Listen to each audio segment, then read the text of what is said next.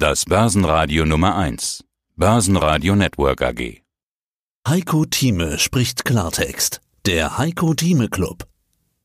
Heiko Thieme, globaler Anlagestratege. We will win this. And as far as I'm concerned, we already have won this sagt Donald Trump zur Wahl. Auch wenn das endgültige Ergebnis noch gar nicht bekannt ist. Also er gibt vorab bekannt, ich habe die Wahl gewonnen. Joe Biden sagt, it's not my place or Donald Trump's place to declare who's won this election. This is the decision of the American people, Herr Thieme. Es ist passiert, was einige vorweg vermutet haben. Donald Trump erklärt sich zum Gewinner der Wahl und will wohl auch alles andere nicht anerkennen. Da ist schon von unterschiedlichen Rechtsstreitigkeiten die Rede, juristische Anfechtungen, Anfechtereien und so weiter. Aber er hat auch gute Chancen, auf ganz normalem Wege zu gewinnen, denn es sieht momentan nach einem Kopf-an-Kopf-Rennen aus. Jetzt zum Zeitpunkt, an dem wir sprechen, Mittwochmittag. Sie selbst sind ja nicht amerikanischer Staatsbürger, haben aber Jahrzehnte dort gelebt. Ihre Sympathien und Antipathien zu den beiden Kandidaten sind ja auch schon ja, hinreichend erklärt worden bei uns im Heiko Thieme Club, würde ich mal sagen. Wie bewerten Sie das, was da jetzt gerade passiert?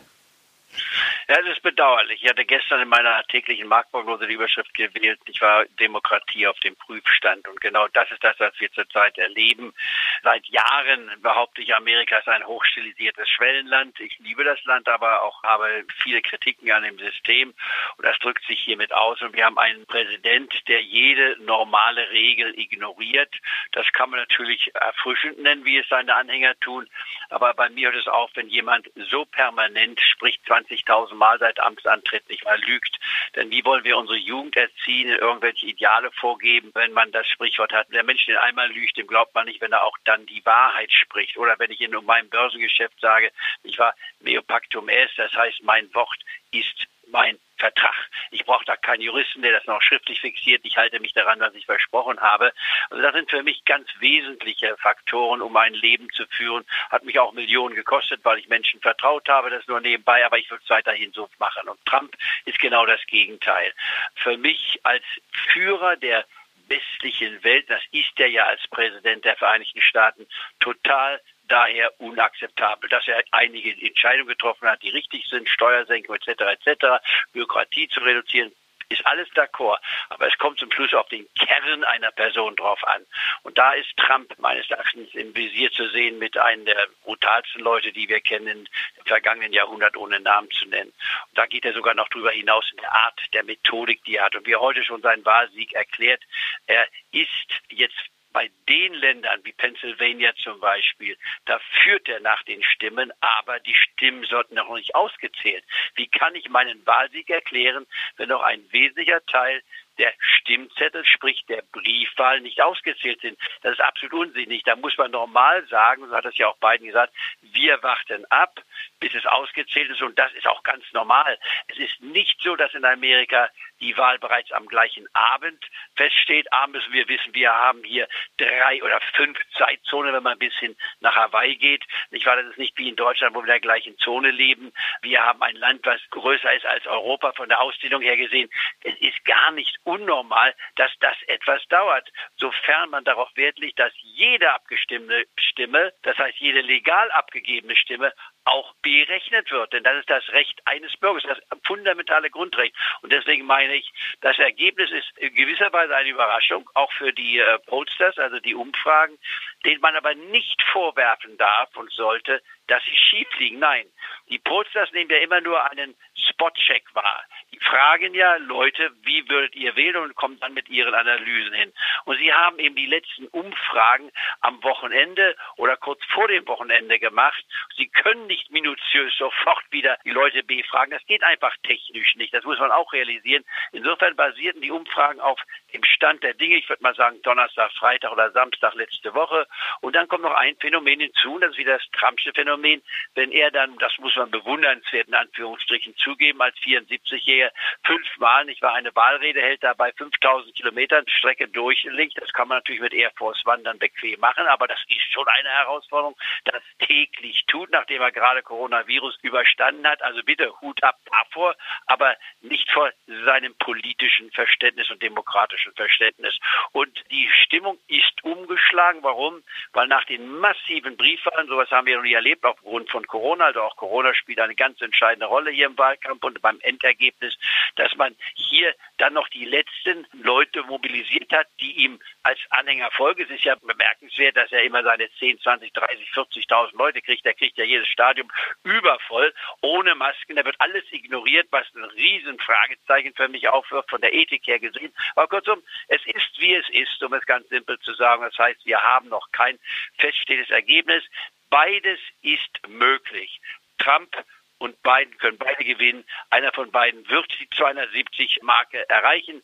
Ich glaube nicht, dass das vor Freitag der Fall sein wird und würde mich nicht überrascht fühlen, wenn es sogar bis zum 13. Dezember geht aufgrund von Gerichtsprozessen und so weiter. Am 13. Dezember treffen sich dann die Wahlmänner und dann müsste auch das Wahlergebnis feststellen. Also bitte stellen wir uns auf einen längeren Zeitraum ein. Jetzt noch die letzte Schlussfolgerung. Was hat die Börse eigentlich gesagt? Hat die Börse uns gestern gesagt, wir begrüßen eine Wahl von Biden oder hat die Börse gesagt, nee, wir hoffen auf einen Sieg von Trump? Genau, das ist ja die alles entscheidende Frage. Was macht die Börse? Ich habe im Vorfeld viele unterschiedliche Stimmen gehört. Die einen sagen, die Börse hätte lieber Donald Trump, weil er eingehalten hat, was er versprochen hat, vor allen Dingen die Steuerpolitik. Auf der anderen Seite habe ich auch Stimmen gehört, die sagen, Joe Biden würde vielleicht für eine angenehmere Zollpolitik stehen. Ich möchte es mal so formulieren. Die meisten Interviewpartner sagen aber, eigentlich ist egal, wer es von Biden wird. Hauptsache, wir haben so schnell wie möglich ein Ergebnis. Hauptsache, wir haben so schnell wie möglich die Sicherheit. Was für eine Börsensicht haben denn Sie? Gut, all das, was jetzt gesagt wurde von deiner Seite, ist richtig. Die Börse sucht Sicherheit. Die Börse kann auch mit einem enttäuschenden Ergebnis eher fertig werden als mit einer Verunsicherung und keinem Ergebnis. Das ist richtig. Wenn ich mir meinen langjährigen Freund Hans Berneck anschaue, er meint, die Börse hat gestern vorgegriffen, einen Wahlsieg von beiden. Deswegen sind die Börsen gestiegen. Ich sehe es etwas anders. Ich meine, die Börse hat vielleicht doch insgeheim, wenn man so will, gehofft, Trump wieder rankommt, denn unter Trump ist ja die Börse, abgesehen von jetzt Coronavirus, nicht schlecht gefahren. Trump übertreibt immer, das wäre die beste Börsenentwicklung der Geschichte. Nein, auch unter Obama ist die Börse fantastisch gelaufen. Aber lassen wir mal die Übertreibung weg. Ich habe ja schon vorher gesagt, wie häufig Trump lügt. Er verdreht die Wahrheit, um es höflich auszudrücken, täglich mehrfach. Aber die Börse, glaube ich, wollte eigentlich unterschwellig vielleicht eher einen Sieg von Trump. Warum? Kommt Biden ran, gibt es Steuererhöhungen, also auch auf der Gesellschafterseite. Für die besser verdienen müssen höhere Steuern bezahlt werden. Und egal welche Lippenbekenntnisse diese Menschen tun, insgeheim wählt jeder nach seinem Portemonnaie. Und da ist es natürlich angenehmer, eine geringere Steuer zahlen zu müssen, auch für Unternehmen. Man kann ja immer großzügige Spenden anschließend machen, um ein gewisses Defizit damit wegzubügeln. Aber lieber ist man doch selbst im Fahrersitz, als von oben her, von Staatswegen nicht angeordnet zu werden, wie viel man zu zahlen hat und dass man mehr, deutlich mehr zahlen müsste als bisher. Also, um es mal auf die Trumpsche Waagschale zu werfen, ohne dass ich das also befürworte, aber Trump hat ja das Thema kreiert, Sozialismus ist Biden nicht wahr und freie Marktwirtschaft ist Trump. So gesehen gibt es einen wesentlichen Teil der Bevölkerung, die natürlich sagen, nee, wir wollen keinen Sozialismus, sondern wir wollen freie Marktwirtschaft. Wobei man in Amerika das Wort nicht war, soziale Marktwirtschaft, wie wir es in Deutschland und Europa ja predigen und auch handhaben, total missversteht. Weil Amerika ist ein Land, das muss man sich überlegen, wo die Menschen bangen müssen, weil sie keine Krankenversicherung haben. Und wer eine Krankenversicherung hat, um nur ein Beispiel zu nennen, Familie mit vier Personen zahlt über 20.000 Dollar für die Krankenversicherung. Ja, das muss man sich mal überlegen. Das sind doch immerhin 16.000 oder 17.000 Euro. Also fast anderthalbtausend Euro im Monat, nicht wahr? Das ist eine Menge. Das kann doch der Normalverbraucher gar nicht in dem Sinne stemmen. Da sind wir viel großzügiger behandelt worden durch unseren Sozialstaat, wie Ludwig Erd schon sagte, eine freie, aber soziale Marktwirtschaft. Und in Amerika könnte man sagen, eine möglichst total freie Wirtschaft mit allem drum und dran, auch dem freien Verkauf äh, oder Kauf von Waffen, nicht wahr, bis zum geht nicht mehr. Also kurzum, da gibt es Klassenunterschiede, deswegen sage ich, Amerika ist ein hochstilisiertes Schwellenland aus europäischer Sicht. Nun, ich meine, die Börse hasst die Verunsicherung und mit der Verunsicherung müssen wir in den nächsten Tagen leben, aber wir sehen das ja auch heute schon. Die Börse kam in einen Rückgang, kein klares Wahlergebnis, plötzlich erholen wir uns. Sie hörten einen Ausschnitt aus dem aktuellen Heiko Thieme Club. Das ganze Interview können Sie als Clubmitglied hören. Werden Sie Clubmitglied im Heiko Thieme Club, um erfolgreicher an der Börse zu handeln. Mehr dazu klicken Sie auf den untenstehenden Link.